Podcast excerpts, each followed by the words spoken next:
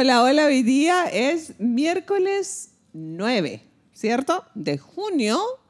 Y estamos muy agradecidas por poder llegar hasta ustedes en una nueva entrega de conversas o conversaciones con Eunice, con este par de mujeres fantásticas, pero que siempre me tienen aquí, de verdad, haciéndome bullying. Deben saber que mucho de lo que luego las risas son porque ellas me bulean. y entonces hoy día vamos a estar conversando de un tema que de todas maneras es importante para todos nosotros, cómo enfrentar las crisis, algo que es común a todos los seres humanos, al menos nosotros empezamos como a tener una crisis existencial. Eh, bienvenida Aurora. Hola Eunice, un gusto estar aquí. como siempre. Yo aquí. ¿Cómo vamos a enfrentar las crisis? Creo que esa es una palabra que se ha convertido en parte de nuestro vocabulario natural, y sobre todo desde hace un año para acá todos enfrentamos una crisis en la cual nos estamos incluidos, ninguno de nosotros ha escapado. Pero el cómo lo enfrentemos, esa y todas las crisis que vienen es de lo que vamos a hablar así con ustedes esta tarde. Este sí es bulliada por nosotros, pero no se preocupen, ella sabe cómo enfrentar estas, estos bullying y estas crisis a las cuales nos estamos refiriendo. O sea, las crisis no son la novedad de la vida, eso es parte de vivir eh, la diferencia estriba entonces en la manera en que las enfrentamos. Crisis financiera, crisis política, crisis económica, crisis mundial, crisis de salud, crisis, relacional. relacional Crisis, crisis, crisis, derivada de qué, Aurora, es lo que vamos a tratar en esta tarde. Bueno, fíjate que hemos recibido muchos comentarios y yo quisiera poner sobre la mesa la prevención de las crisis a través de las estrategias. Entonces, fíjense que les vamos a comentar lo siguiente. A las personas que han estado solicitando información sobre nuestros chistes locales, las vamos a invitar a sumarse al inicio de una gran campaña que deseamos lanzar el día de hoy. El día de hoy vamos a iniciar una campaña en donde nos vamos a sumar, ya estamos inscritas Gaby, Luis, que se está preparando ahorita comiéndose unas gorditas de chicharrón o algo así para iniciar la campaña de la que le vamos a hablar hoy. Sí, porque luego viene un ayuno. No, no, la, la, campaña es de ayuno y oración. Todas juntas en ayuno y oración y la campaña se titula para que salga Eunice. La crisis. no, no, no. Para que salga quiere decir para que salga. Usted me entiende a lo que me refiero. Entonces vamos a empezar ayuno y oración todos juntos por Eunice. Todos somos Eunice. Camisetas. Con camisetas. Hashtag, todos somos Eunice. para que salga Eunice. Entonces, esto es para prevenir precisamente una crisis existencial, ¿no? Ay, no, no, no. Todas, no, todas la apoyamos, todas la apoyamos. Por favor, no haga caso de eso. Era, era nomás porque usted empiece hoy día con, con sonreír. ¿Qué, onda, ¿Qué contigo? Bueno, vamos a hablar hoy de las crisis precisamente y vamos a hablar de que, primero que nada, ¿qué es una crisis? Cuando hablamos de crisis, eh, interpretamos que hay adversidad, puede haber muchos problemas, puede haber desorden, puede haber caos, puede haber rupturas. Una situación de crisis se puede referir a muchos ámbitos, como mencionaba hace un, momentito Gaby. Puede haber una crisis de económica, política, financiera, existencial, energética, del medio ambiente, una crisis social, psicológica, crisis religiosa, crisis por enfermedad, crisis o varias de ellas juntas. Todas juntas, y eh, crisis de la etapa del ciclo vital. La palabra crisis proviene de la palabra griega crino, que significa cruce de caminos. Entonces, fíjense qué interesante. Cuando estamos en una crisis implica que estamos en una situación en la que tenemos que elegir un camino, como estar en un mm. crucero, ¿no? ¿A dónde me voy? ¿A la izquierda o a la derecha? Entonces vamos a tener que tomar una decisión y esto supone un desequilibrio, porque voy a tener que discriminar alguna de las opciones. Entonces fíjate qué interesante que aunque las crisis pueden ser muy complicadas, siempre implican rupturas, siempre, mm. siempre implican cambios, siempre implican diferencia y nuevos comienzos. Así es. Entonces, cuando hablamos de crisis, también hablamos de la misma vida, porque la vida está llena de lecciones y de toma de decisiones está llena de personas que pasan por nuestra vida y algunas de ellas se quedan, otras no, algunas permanecen más tiempo, pero la única constante es el cambio. Y esto es algo bien interesante porque cuando hablamos de crisis, pareciera como que la contraparte de la crisis es la certeza. Sí. Y la certeza no va de la mano de la, de la vida. Mm. La, la, vida es de por sí... Es incierta. Incierta. De todas maneras. Así es. Entonces pareciera como que es mucho más natural estar en crisis o tener crisis a lo largo de la vida que tener certezas. Si en su vida hay muchas certezas, quiere decir que usted está instalado en una zona de confort y que en realidad su vida pues no tiene así como una eh, eh, esperanza de excitación, de, de novedad, de sorpresa. Ninguna sorpresa. ¿Sabes qué? Tengo la impresión, o no sé si es una impresión meramente, más bien eh, raya en una certeza de que nosotros hemos sido formados, por lo menos estas dos últimas generaciones, y cuentas una generación entre 40 y 50 años, los últimos 100 años, ahí, eh, cerrémoslo, eh, que justamente esas generaciones que no habíamos experimentado una pandemia, porque esta no es la única pandemia, pero en los últimos 100 años no la habíamos experimentado y a este, a este, a este monto hemos sido generaciones formadas y formuladas en función de la búsqueda del bienestar y, se me refiero con esto al bienestar meramente ah, externo, ¿sabes?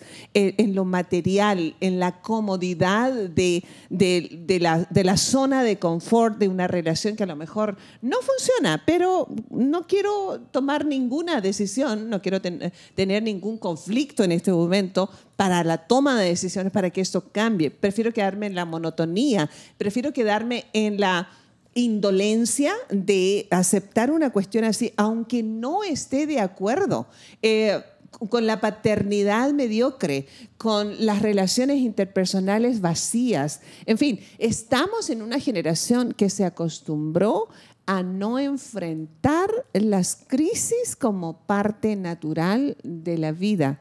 Y eso es el resultado. Tenemos gente corriendo por todos lados sin ninguna dirección, sin ningún propósito, viviendo superficialmente y no llegando a ningún destino seguro. Pero ¿qué pasa cuando nosotros nos quedamos como estancadas ante la crisis? Me quedo paralizada porque lo, que decía Aurora hace rato, estoy ante una encrucijada, tengo que tomar una decisión, no sé cuál decisión y me paraliza porque no sé ¿qué voy a hacer? Y entonces esa crisis se vuelve todavía mucho más grande. ¿Qué tengo que hacer? O sea, Aurora, esa es mi pregunta. ¿Cómo le enfrento? Ya, ok, eh, estoy aceptando, tengo una crisis emocional o de pareja, una crisis económica y ahora, ok, necesito actuar. Pero antes de actuar me quedo como en shock. Ahí, pegada. Bueno, cuando reconocemos que estamos pasando por una crisis y ya nos dimos cuenta que estamos en crisis, primero que nada hay que hacer como un inventario personal de cómo me encuentro, cómo estoy, cómo estoy de salud, cómo estoy en mis emociones, cómo estoy en mis pensamientos, en qué lugar estoy, en fin, es decir, tengo que recuperar la presencia de acuerdo a mis circunstancias y hacer como una especie de recuento de mis recursos para poder saber en qué situación estoy para poder tomar cualquier decisión. Nunca va a ser lo mismo tomar una decisión o una, hacer una elección o comunicar incluso una mala noticia cuando se acaba de padecer un evento traumático, por ejemplo. Eh, cuando hablamos de una, un trauma importante, por ejemplo, un desastre natural, la muerte de un ser querido, eh, el pasar por alguna cirugía, el tener realmente un evento difícil que, que se tiene tiene que enfrentar, vamos a trasladarlo como a una cirugía, ¿no? Siempre cuando hay una cirugía te dicen que las primeras 72 horas son muy importantes, son vitales, ¿no? Porque es eh, la primera respuesta que puede tener una persona ante la intervención. Entonces, estas primeras 72 horas te van a permitir darte cuenta cómo quedaste, cómo quedaste del impacto que recibiste y evidentemente te pueden hacer darte cuenta que estás dentro de una crisis. Entonces, estas primeras 72 horas no son el momento más aconsejable para la toma de ninguna decisión, sino más bien es el tiempo necesario para recuperarse uno a sí mismo. Recuperarse no quiere decir recuperar la salud, quiere recuperar la cordura, la estabilidad eh, exactamente, Volverte, volverte a ser dueño de ti mismo. es como cuando despiertas de la anestesia, dices, ¿dónde estoy? ¿Quién está? Este, estoy acostada, sentada, parada o hincada y te empiezas a dar cuenta de cómo estás, de cómo quedaste, de si algo te duele, si puedes hablar, si te puedes mover, si te puedes levantar. Entonces empiezas a hacer un recuento de tus recursos físicos y también empiezas a darte cuenta de cómo te sientes emocionalmente. Oye, amiga mía, pero eso es entonces en todos los rubros, ¿cierto? Cuando uno está en una euforia, también está en un estilo, en un tipo de crisis, porque cuando estás demasiado feliz, demasiado eufórico por lo que te proporciona la felicidad o la causa de ese momento de extrema alegría, no tomes decisiones. porque no, eres, no, no, no estás en, tus cabales. Las emociones están demasiado alteradas y es lo mismo cuando uno está iracundo, o sea, dominado por el enojo, es sin control. Entonces eh, eh, pasa de que los maltratos a los niños, suceden en, momentos de crisis emocionales en las que nosotros estamos tan alterados, pero también cuando nosotros decimos, sí, te prometo estar contigo en las buenas de las malas y vas a ser la única persona a la que voy a ser fiel el resto de mi vida. Estás en extrema éxtasis de felicidad en esos momentos. O sea, no tienes criterio como para tomar decisiones. ¿Estamos de acuerdo? Exactamente. No tienes criterio porque estás fuera de tu ventana de tolerancia o de tu ventana de capacidades. Es muy importante tener esto en cuenta. Cuando un evento traumático sucede, lo más probable es que nos saque de nuestro estado habitual de, ánimo. Y eso quiere decir que nos excita, así como tú decías, estoy muy jubilosa, súper feliz, etcétera, he hecho chispas de alegría, o te manda a una depresión y a una, a una tristeza profunda, dependiendo del acontecimiento que, por el cual estés pasando, ¿no? Pero te saca de tu estado habitual. Entonces, en el momento en que tú estás fuera de ese estado habitual, eh, insisto, las primeras 72 horas no son el mejor momento para tomar ninguna decisión, para prometer absolutamente ¿ah? nada, interesante. para comprometerse con nada, para decir yo te bajo el cielo, la luna y las estrellas. Sí, Nada dice sí me voy contigo al otro continente. O sea, no, no diga, sí, para irse a Noruega tampoco a, comer salmón. Sí, sí, sí, porque no, que más atún ni que nada. es de poca monta. es de poca monta. Tiene que ser de aguas salvajes. ok, muy bien. Además. Muy bien. Sí, ya por si el salmón va contra la corriente. Y luego imagínate, además, luego, no, no.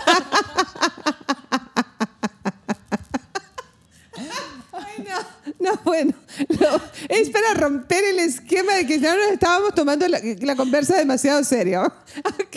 Usted tiene que poner atención a lo que está escuchando, porque es bien importante estas primeras 72 horas. De aquí se va a definir el manejo total y el, el salmón. De aquí se va a definir exactamente cómo vamos a enfrentar la pérdida, la muerte, la enfermedad, la pandemia, el desempleo, un trabajo nuevo puede provocar una crisis, un fracaso económico, eh, un incendio. O sea, estas primeras 72 horas sería como la parte fundamental. Donde uno se tuviera que quedar quieto. Ah, quédate quieto. Pero imagínate que, ok, hay un, un, caballero que se quedó sin trabajo, lo despiden este, sin que él siquiera lo hubiese sospechado. Y entonces está ya en shock por, por el golpe, porque es un golpe tremendo, sobre todo en la identidad de un varón este, responsable. Eh, se queda sin su fuente de trabajo, de provisión para su familia, qué sé yo, y llega a la casa con el ánimo por los suelos y lo recibe la dulce esposa eh, tratándolo de inútil ¿verdad? De que yo siempre supe que no nos ibas a llevar a ninguna parte. O sea, imagina que el cuadro. O sea, el tipo puede salirse a quitar la vida en cualquier rato o ahí se rompe para siempre la relación. Es decir, 72 horas no solamente para el que está en la crisis, sino para las personas que están alrededor de esa persona en medio de la crisis. Sí, definitivamente no hay un tiempo puntual en donde digamos quedan tres, dos, uno. sí, claro. las 72 es una manera de decir tómate un tiempo. Exactamente. Entonces, para alguna persona pueden ser tres días, para otra persona puede ser una semana y para algunas personas toma incluso más tiempo recuperarse eh, y hacerse nuevamente dueño de sí mismos y darse cuenta realmente cómo quedaron después del impacto. Pero definitivamente no es posible quedarse como los dejó el impacto. Claro. Es decir, por ejemplo, regresándonos al ejemplo de la cirugía, ¿no? Ya te operaron y sabes que te va a quedar una cicatriz o que te va a quedar diferente el cuerpo porque puede ser que te hayan intervenido algún órgano, alguna parte del cuerpo, etcétera. Pero no te puedes quedar como si estuvieras convaleciente de por vida. Claro. A eso es a lo que me refiero. La convalecencia es un tiempo muy importante y dentro de la convalecencia las primeras 72 horas son importantes porque va en juego la respuesta que van a dar los órganos a la intervención. Pero posteriormente empieza la verdadera convalecencia, cuando vamos hacia la salud. Estamos recuperando la salud y va a tener que haber un tiempo en el que la, la convalecencia termine para dar paso a la vida normal, habiendo integrado la intervención que se padeció a la vida nueva. Ah. Entonces, si te extrajeron un órgano o te hicieron cualquier tipo de intervención, vas a tener que funcionar ahora de esa manera diferente en la que te encuentras. Una nueva manera de asumir la vida. Exactamente. Por ejemplo, si una persona tuvo gangrena y le tuvieron que, no sé, quitar un pie, una, una pierna, o sea, eso es absoluta crisis. O sea, ¿cómo asumes tu nueva visión de ti mismo, de tu cuerpo, si, si, si te cortaron una mano o, o, qué sé yo, o la cirugía fue a nivel de tus ojos en fin, las crisis pueden ser de, variadas maneras. Entonces, es tomarnos el tiempo para que todo, así como las aguas cuando están, están sacudidas por la tormenta, es esperar a que se aquiete y entonces ver el paisaje hacia dónde me voy a dirigir, mm. no en medio de la tormenta. Esto me va a permitir analizar la dimensión del problema. Claro para que yo tenga lo que decías, Aurora, eh, eh, bien claro mis pensamientos y ahora sí cómo vino el golpe y qué voy a hacer frente al golpe el cual estoy enfrentando. Eh, es manejar adecuadamente la situación. Pero en ese momento empiezas a escuchar un montón de voces. No, hazle así, no haz esto, no, maneja así, no es. Y, es, ¿Y qué pasa, Aurora? O sea, cuando tú escuchas tantas voces a tu alrededor, hazle así, hazle así, hazle así. Tantas sugerencias. Oigan, no las estoy pidiendo. ¿Qué hago con esa, con esa parte cuando la gente inconscientemente, creo que todos lo hemos hecho? No te preocupes, hazle así, no, hazle así. Y te llegan un montón y tú dices, mm. espérenme, déjenme aquieto y de perdida saber si estoy de acuerdo o no con esa sugerencia. ¿Qué hacemos en ese momento? Bueno, primero recordemos que la crisis tiene como tres partes y, generalmente las crisis tienen estas tres partes en común, independientemente del tipo de crisis que tengamos. Es como ese es el, como el enlace de, la, de toda la crisis. La necesidad de una solución o de una toma de decisiones tienen una fecha de caducidad, es decir, no siempre se va a estar en crisis, y una enseñanza mm. para la vida. Entonces, es muy importante recordar esto y tenerlo presente siempre que tengamos un evento traumático o una situación de crisis, porque es imposible vivir en crisis. Los, ah. Aun cuando digamos que estamos en crisis por la pandemia, pues antes de la pandemia decíamos que estábamos en crisis por otras cosas. Claro. Pero, pero la realidad es que no podemos, no podríamos vivir con un cuerpo y con una vida estresada al nivel de una crisis. Realmente la palabra crisis se ha venido utilizando de manera indiscriminada para eh, describir un estado diferente que nos está tocando vivir, mas no quiere decir que necesariamente estemos en crisis, porque tarde o temprano los seres humanos nos adaptamos. La resiliencia nos permite adaptarnos a todo tipo de circunstancias y superar las crisis, aun cuando impliquen vivir de una manera diferente. Entonces, la crisis tiene un periodo de caducidad y implica tomar decisiones, pero las decisiones también pueden ser que nosotros nos quedemos, como tú decías, Gaby, como en shock, no sé qué hacer, no, no, puedo, no puedo decidir y me quedo como pasmada, ¿no? Bueno, el quedarse así también es una decisión y no decidir, por supuesto, que también forma parte de una decisión. Muchas veces pensamos que cuando nos quedamos callados ante un comentario, ante una ofensa, ante cualquier cosa y no emitimos una opinión o no le damos voz a nuestros pensamientos, decimos, no, bueno, es que yo no dije nada, yo nada más me quedé ahí, pero escuché y no dije nada. Pues aún lo que no comunicamos, comunica. Mm. Nuestro mm. cuerpo comunica, nuestra cara comunica, evidentemente nuestras palabras comunican, pero esto quiere decir que no decidir, no hablar, no expresarse y quedarse impávido ante las circunstancias también es, una, elección personal. en semanas anteriores hemos estado comentando sobre la importancia de la responsabilidad en la edad adulta. Sí, así es. Y recordemos que la responsabilidad es el común denominador de la edad adulta, independientemente de que tengamos características infantiles de repente o conductas adolescentes o conductas muy maduras, lo que definitivamente nos toca como adultos es ser responsables. Claro. Y el ser responsables implica darnos cuenta de lo que comunicamos, pero también de lo que no comunicamos, mm. de lo que decidimos, pero también de lo que no decidimos. Entonces, estar en una crisis siempre nos va a implicar tomar alguna decisión. Estamos en este cruce de caminos. No podemos quedarnos en ese cruce indefinidamente. Vamos a tener que tomar un no, no llegamos a ninguna parte. Hay personas que se quedaron allí esperando que otros tomen las decisiones por ellos. Mm. Y la, por eso les digo, la importancia de que esto lo, lo podamos trasladar, eh, chicas, a la formación de la generación que sigue.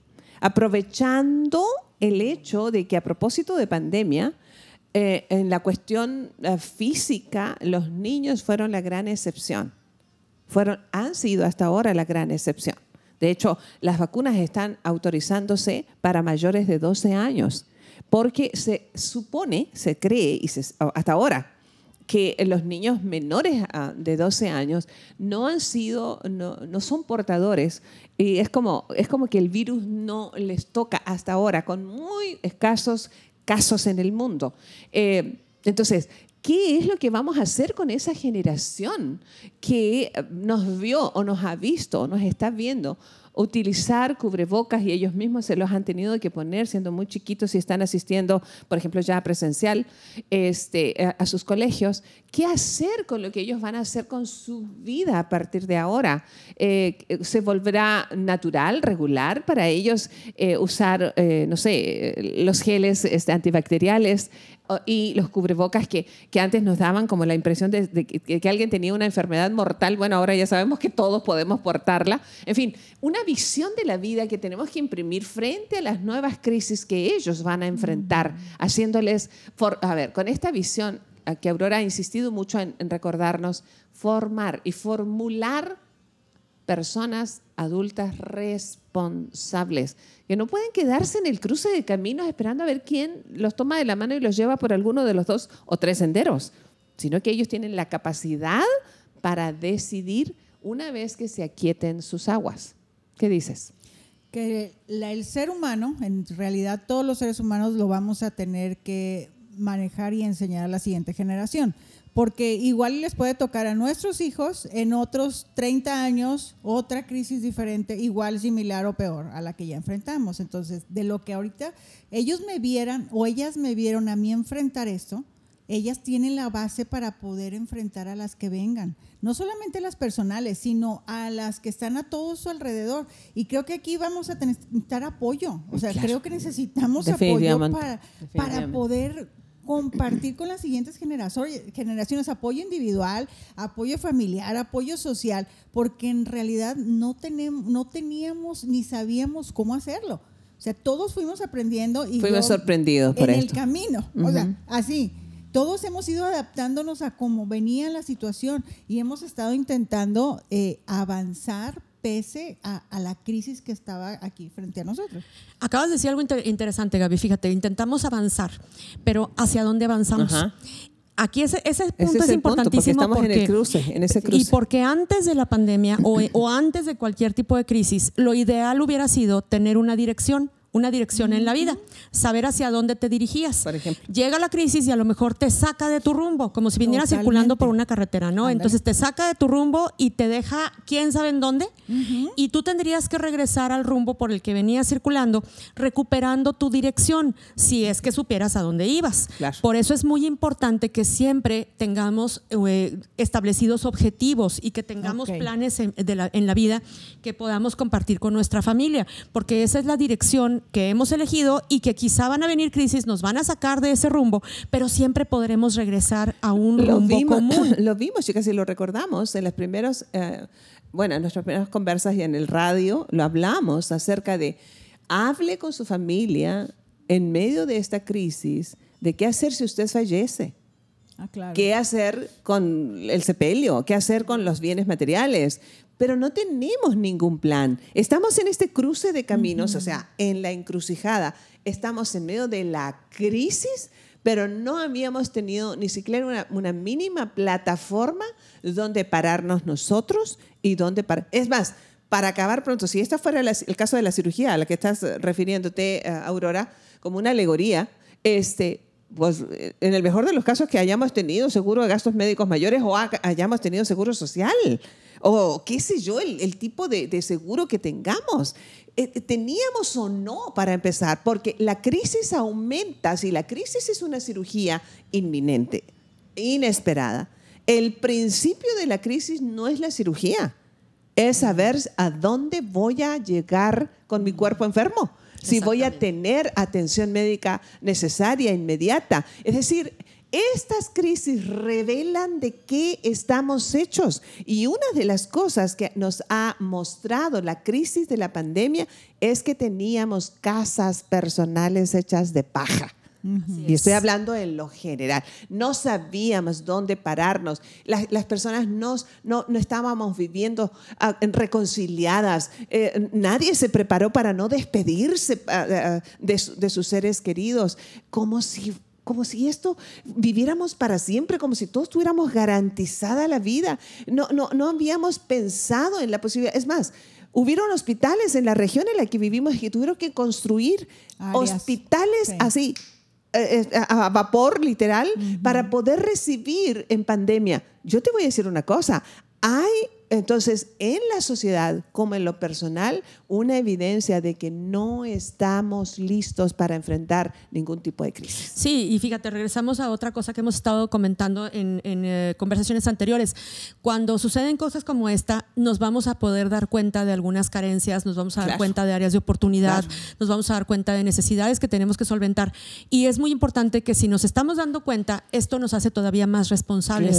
es decir, si ya nos dimos cuenta que algo nos faltaba, ahora es momento de suplirlo podemos pensar, bueno, pero es que al, cabo ya no va a haber otra pandemia mm. porque ya estamos mm. pasando esta. Mm. Pues sí, a lo mejor ya no va a haber una pandemia para nosotros en esta generación que nos toca vivir, pero no quiere decir que no pueda haber otra crisis que exija de nosotros justamente aquello que nos estamos dando cuenta que necesitamos solventar. Como tú bien decías, Eunice, hacer un testamento, tener un seguro de gastos médicos, tener servicio funerario. Las reconciliaciones emocionales. Exactamente, con nuestra propia familia, saber de quién nos hubiéramos querido despedir, a quién le hemos dicho cuánto lo queremos, a cuántos amigos les hablamos por teléfono y que tenía años que no conversábamos, cuántas cosas perdidas hemos recuperado, cuántos seres queridos. Ayer pasó justamente, y en, esta, en, esto estamos, en estos días pasados, murió una persona mm. muy cercana a nosotros en nuestra comunidad de fe. Y de verdad, yo sé, yo sé por mis convicciones que no le pudo haber pasado algo mejor. En serio, la muerte para los discípulos de Cristo es lo mejor que nos puede pasar. Pero, pero, mi, primer pensamiento fue, ¿qué fue lo último que compartí con ella? Mm. Espero que haya sido un gran abrazo. Con todo mi corazón lo espero. En todo caso, me doldría, no solamente me doldría, me duele su, su pérdida, porque para mí es una pérdida, aunque para ella es ganancia, para mí es una pérdida. Pero con todo mi alma espero que ella se haya quedado de mi parte con un buen abrazo. Mm. Las crisis vienen inesperadamente y hay otras que las provocamos. Eso es así. Mm. Pero este tipo de crisis vienen de pronto sobre nuestras vidas y nos encuentran sin plataforma donde pararnos. Por eso es que nos sugiere Aurora es puntual. Siéntate, recupera tu respiración, calma las aguas y ve ahora sí de cuánto no fue el daño. Y para no repetir, por lo menos, la misma crisis, si la puedo evitar o lo que esté en mis manos evitar. Lo que ha hecho la pandemia es revelarnos que no estábamos preparados financieramente. Los miles, tal vez millones, millones seguro, de negocios que quebraron. No tenían seguros. En la mayoría de los casos no habían seguros que garantizaran un quiebre. Las casas que se perdieron. y otros también, porque las crisis son oportunidades, mientras hay pérdidas para unos, son ganancias para otros. Es, siempre que se nos muere alguien, pues gana la funeraria, ¿sabes cómo? Entonces, lo que digo es que alguien, alguien, mientras alguien pierde, otro gana. Entonces, nosotros tendríamos que prepararnos para todo tipo de crisis. ¿Cómo se prepara un matrimonio para la crisis de no poder engendrar un hijo? porque la, posibilidad existe. O la crisis que provocaría tener un hijo que nos nazca en una condición particular, que en el ochenta y tantos por ciento, la mayor parte de los cónyuges varones se van no por cobardes, sino por no saber cómo enfrentar esa crisis. En fin, que, hay mucho más en esto que de lo que podemos conversar en unos cuantos minutos, pero que nos revela justamente que esta crisis de la pandemia no, no, no, se ha, no se ha superado por completo y que son las lecciones, como tú decías, que estamos ya aprendiendo. Aurora, eh, ¿cuándo es el momento en el que tú ya te diste cuenta, pasó este periodo que nos decías, y ahora me estoy dando cuenta, necesito buscar una ayuda, lo que yo decía hace rato. Si yo empiezo a notar en mis acciones y conductas diferentes a las que yo normalmente tenía, es el momento preciso en el que necesito buscar una ayuda eh, para superar esa crisis, porque lo decías, no, no puedo vivir ahí, o sea, necesito reconocer que tal vez no estoy durmiendo, tal vez este tengo fuertes este, dolores de cabeza o insomnios o pesadillas mm. o tal vez no puedo comer bien o, o, no sé, o sea, diferentes manifestaciones y en el que en qué momento, o sea, como que despierta, necesitas ayuda. ¿En qué momento es importante acudir? Fíjate, ahorita que estás comentando, por ejemplo, de síntomas físicos muy claros como el insomnio, la falta de apetito, el sentirte emocionalmente inestable, el darte cuenta que no estás reaccionando ante los demás como tú quisieras. Primero que nada, te tendrías que dar cuenta si esto realmente es a consecuencia de haber vivido algún evento traumático. Eh. Porque en algunas ocasiones te pasa una cosa y tú reaccionas de esta manera con todas estas conductas y con todos estos síntomas, los dejas pasar porque pues se va pasando el tiempo y llega otro evento y mm. hace que tú vuelvas a reaccionar exactamente igual. Y mm. entonces tú te la vives como tapando hoyitos, en donde realmente mm. no es que la pandemia te haya movido la, la vida ni es que te haya cambiado, ya venías mal. Entonces, si tú te das cuenta que pues la pandemia este, te ayudó a... Eh, eh, agravar eh, tus circunstancias. ¿Qué ha pasado con los matrimonios, por ejemplo? Exactamente, a lo mejor había matrimonios que ya venían mal. Ya estaban en la cuerda floja, pero en serio. Sí, y la pandemia fue como la última gota que le cupo al vaso y entonces empezó a derramar. Entonces, si tú ya te estás dando cuenta de todo eso y estás y, hay una voz interior que te dice que tienes que pedir ayuda, ¿cuántas crisis más necesitas? Esa es la gran pregunta, ¿no? ¿Cuántas crisis más necesitas? ¿Qué necesitas que pase mañana? Para que te saque otra vez de tu normalidad o, por ejemplo, de lo que cuando estamos en la, normalidad. ¿Cuál crisis necesitas para pararle? Para cambiar, para decidir cambiar hábitos. ¿Qué sé yo? Que son, que son los que yo considero crisis provocadas, ¿sabes? O sea, en las que pudimos haber evitado. Porque esta pandemia nadie, nadie, pero sí la estabilidad de un matrimonio fue probada en esta época, por ejemplo porque no sabíamos vivir juntos. y estoy hablando en lo general, bendito Dios porque hay excepciones, pero la regla general nos dijo que han aumentado, y todavía no tenemos estadísticas, ¿eh? Pero han aumentado terriblemente los divorcios. No fue la pandemia, es lo que tú decías recién, Aurora. Esto ya venía así. Matrimonios no acostumbrados a vivir juntos, que han vivido como roomies todos estos años. El, no, saber ser padres con los hijos en casa. Esta, eh, eh, una sociedad acostumbrada ya a que los niños tienen una tarde libre y ya le tienen un un curso de verano, de primavera, de invierno, de lo que sea. Ya está listo porque no sabemos ser padres. Yo creo que una de las cosas que nos ha dejado la pandemia como reflexión, independientemente de lo malo y de lo bueno, claro. es la necesidad de conectarnos, la necesidad de ayudarnos y la necesidad de, aconsejarnos incluso unos a los otros para las circunstancias que estemos atravesando. Entonces, quizá la pandemia sacó a, la luz muchos temas que se vivían adentro de la casa, como la mala relación entre el matrimonio, las malas relaciones con los hijos, los problemas económicos, la situación social, la situación cultural, la situación política, todo salió a relucir. Todo. Y en ese salir a relucir, imagínate que fuera como una alberca en donde toda la basura flotó. De repente, lo que nosotros estamos ahora viendo es cómo le vamos a hacer para limpiar esa basura. Pero eso no quiso decir que la basura fuera nueva. Siempre estuvo allí. Estuvo ahí. Ahora lo que nos está pidiendo la pandemia es que todos juntos nos pongamos a recoger esa basura. Entonces, insisto, ¿cuánta basura más necesitas que salga a flote? Porque la basura ahí está.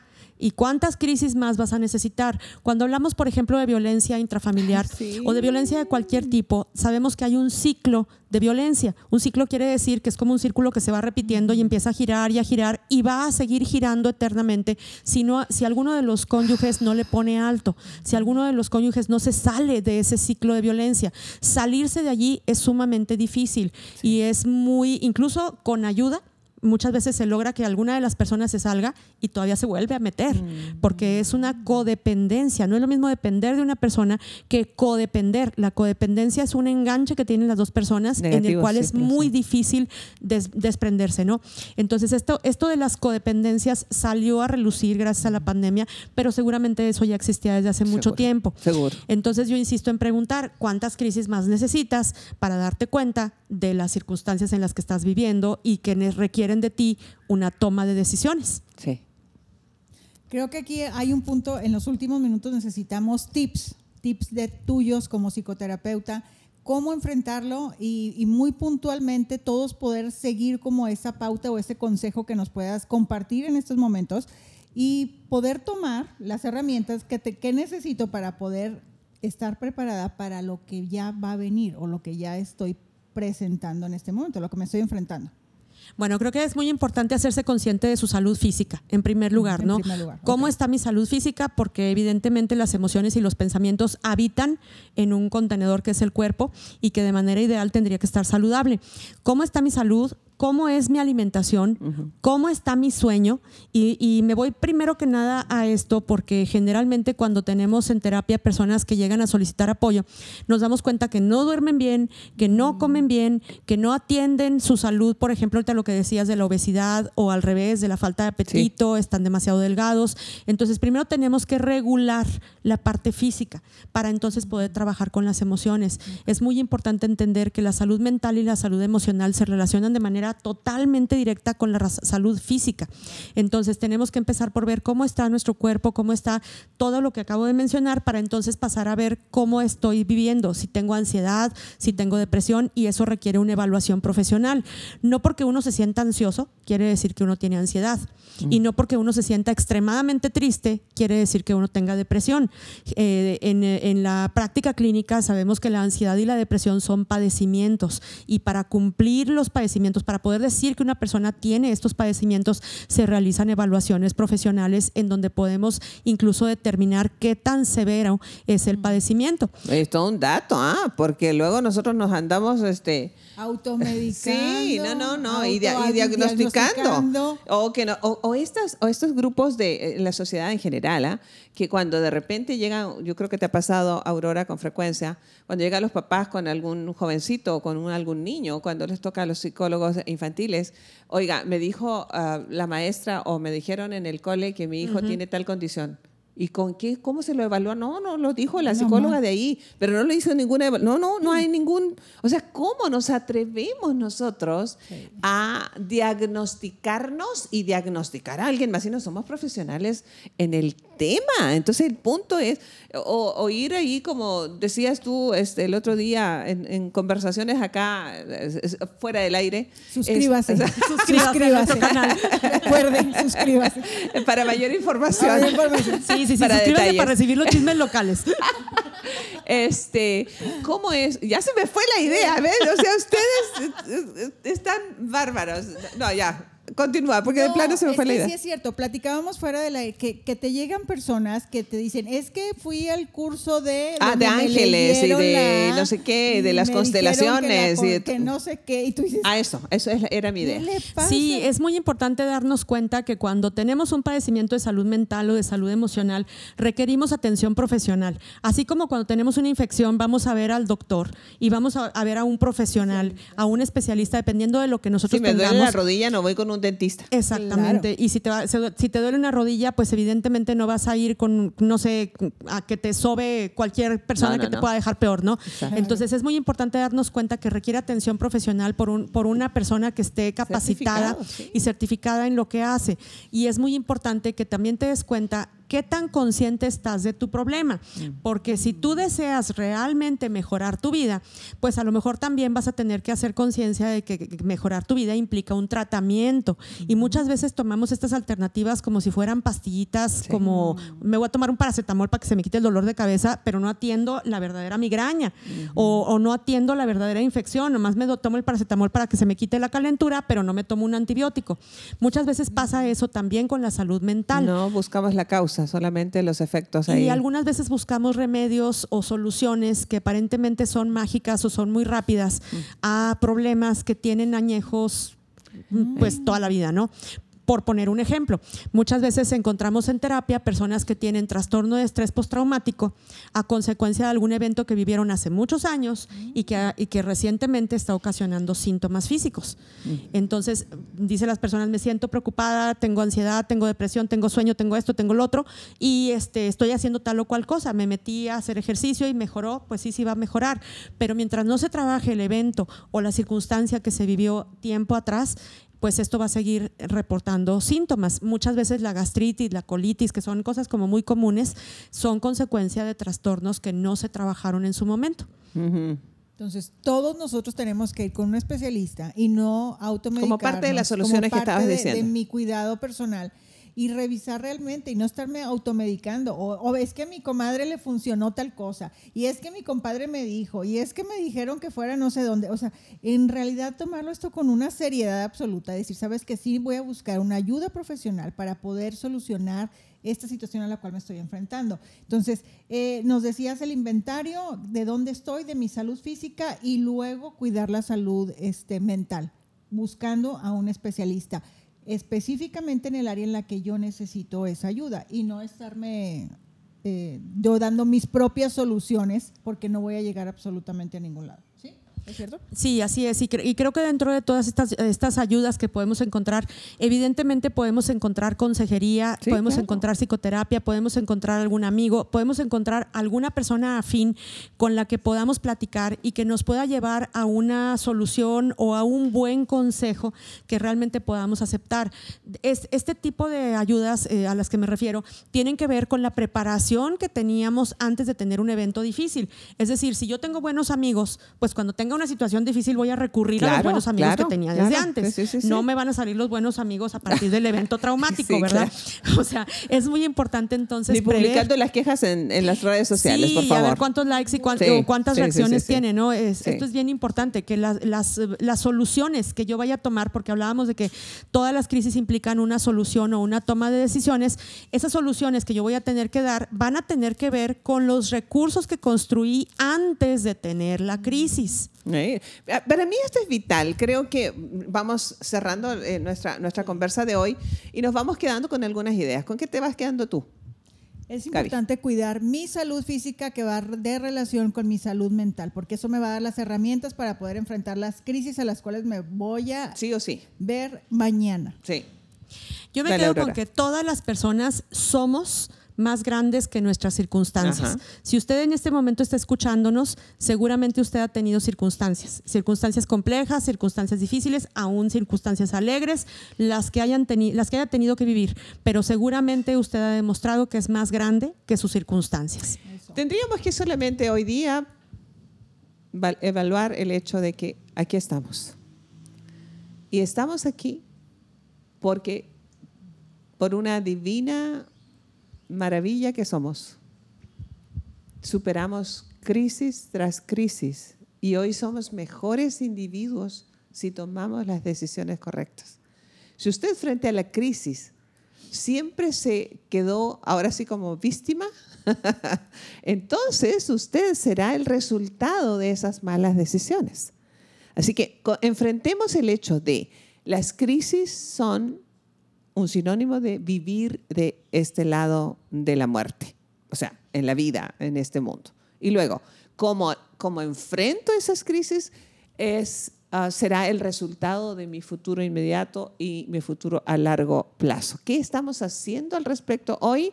Bueno, la crisis mundial por la que aún, aún estamos inmersos, eso es así, aunque ya las primeras puertas empiezan a abrir, este, nos ha evidenciado de que habíamos faltado a la responsabilidad adulta de, preparar terrenos para tiempos de crisis. Como hay algunos estados en los Estados Unidos, eh, que es el lugar que más conocemos porque está cercano a nosotros, donde los huracanes ah, destruyen permanentemente. Anualmente eso es así. Por ley, esos estados tienen ah, que obligar a los dueños de las casas a que tengan una casa subterránea como en Israel, los, los, los refugios, este, sabes, a los que la, gente corre cuando hay llamadas de, de, emergencia por ataques, este, no sé, por misiles o lo que sea. Son la muestra de que tenemos que prever. La vida está llena de crisis. Esa no es la, no, la, la novedad tenemos refugios, tenemos una casa bajo nuestra casa, una casa, un subterráneo habilitado para enfrentar los huracanes. ¿Estamos listos como familia para soportar vivir juntos otra pandemia donde no tengamos oportunidad de salir? Miren que hay países en Sudamérica en ese momento pasando por el, por el invierno que están en cuarentena ah, completa, ah, literal, aún. Nosotros en México tenemos otra versión, ¿eh? O sea, aquí es como si nunca hubiese pasado, este, para bien y para mal. Pero, pero ¿estamos listos? ¿Realmente estamos preparados? Esa es la gran, la gran pregunta sobre la mesa. Esperamos que esta, esta conversación hoy día, bastante seria, Estuvimos hoy día muy serios, ¿cierto? Sí, sí, pero que no se les olvide la campaña, por favor, por favor, le recordamos. Por favor. No, y le recordamos su ayuno y oración a partir de ya para que salga Unice. Sí, porque voy a salir el fin de semana de casa. Eh, les ah, queremos enviar un saludo cariñoso con todo, con todo nuestro corazón, sabiendo que nos están escuchando. Chicas, ustedes hacen el programa, pero luego no saben que sí nos escuchan, ¿eh? Así que un saludo para ellos. sí, sí, sí, sí. Este, y es entretenido leer a nuestros amigos preguntando por los chistes locales y chismes locales también. ya, ya, armaremos una conversación de esas, ¿de acuerdo? Estamos comprometidos. Sí, sí, sí, pero eso sí va a ser bajo suscripción. Ah, sí, porque si no, no sale al aire, ¿de acuerdo? Entonces, nos escuchamos mañana en otra, en otra emisión de los podcasts de Raíces. Dios con nosotros. Gracias por estar aquí en Conversaciones con Eunice. Chao, chao.